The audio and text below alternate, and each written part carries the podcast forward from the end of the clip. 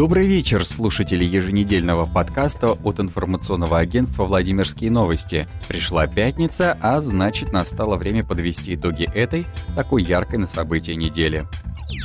Владимир Сипягин отметил годовщину своего губернаторства. Свое мнение по этому поводу нам высказали политики, аналитики и наши коллеги. Даже сам факт обсуждения Владимир Сипягин заочно предоставил нам свою оценку проведенного времени на посту губернатора. В своем письменном ответе для нашей редакции он отметил, что президентом была введена система KPI для оценки губернатора, поэтому любые попытки дать оценку деятельности губернаторов или в его случае самооценку на основании нарушение других критериев выглядели бы профанацией. Напомним, в указе президента перечислено 15 показателей. Отчет об их выполнении губернаторам необходимо будет ежегодно до 1 апреля предоставлять в правительство.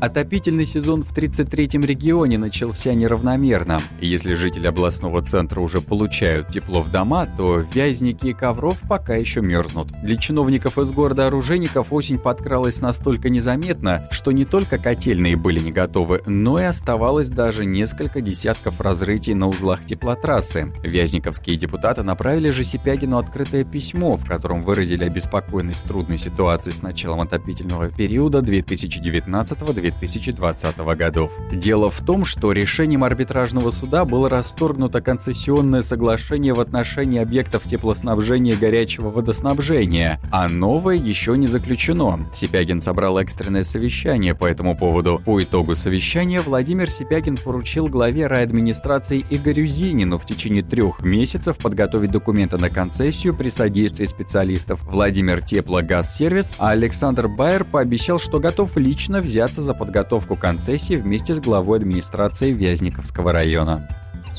Социальный эксперимент над жителями Владимира устроил горожанин Леонид Владимирский. Два часа в областном центре работал магазин без продавца. Вопреки ожиданиям, покупатели добросовестно оплачивали покупки.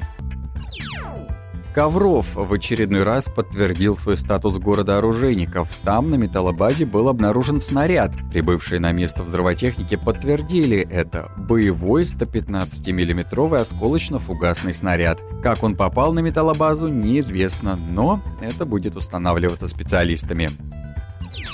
Роман Александров, руководитель Лиги КВН «Владимирская Русь», сам стал объектом острой политической шутки. Команда КВН «Время есть» в музыкальном номере отметила, что Александров очень хорошо чувствовал себя и при Орловой, и при Сипягине. Объект шутки сказал, что ради молодежной политики готов на все. И в завершении самая неприятная, но от этого не менее важная новость. Владимирский журналист, диджей, ведущий, продюсер Сергей Кораблев скончался 25 сентября на 46-м году жизни. Несколько лет он боролся с онкологическим заболеванием. Отпевание Сергея Кораблева произошло сегодня в Вознесенской церкви.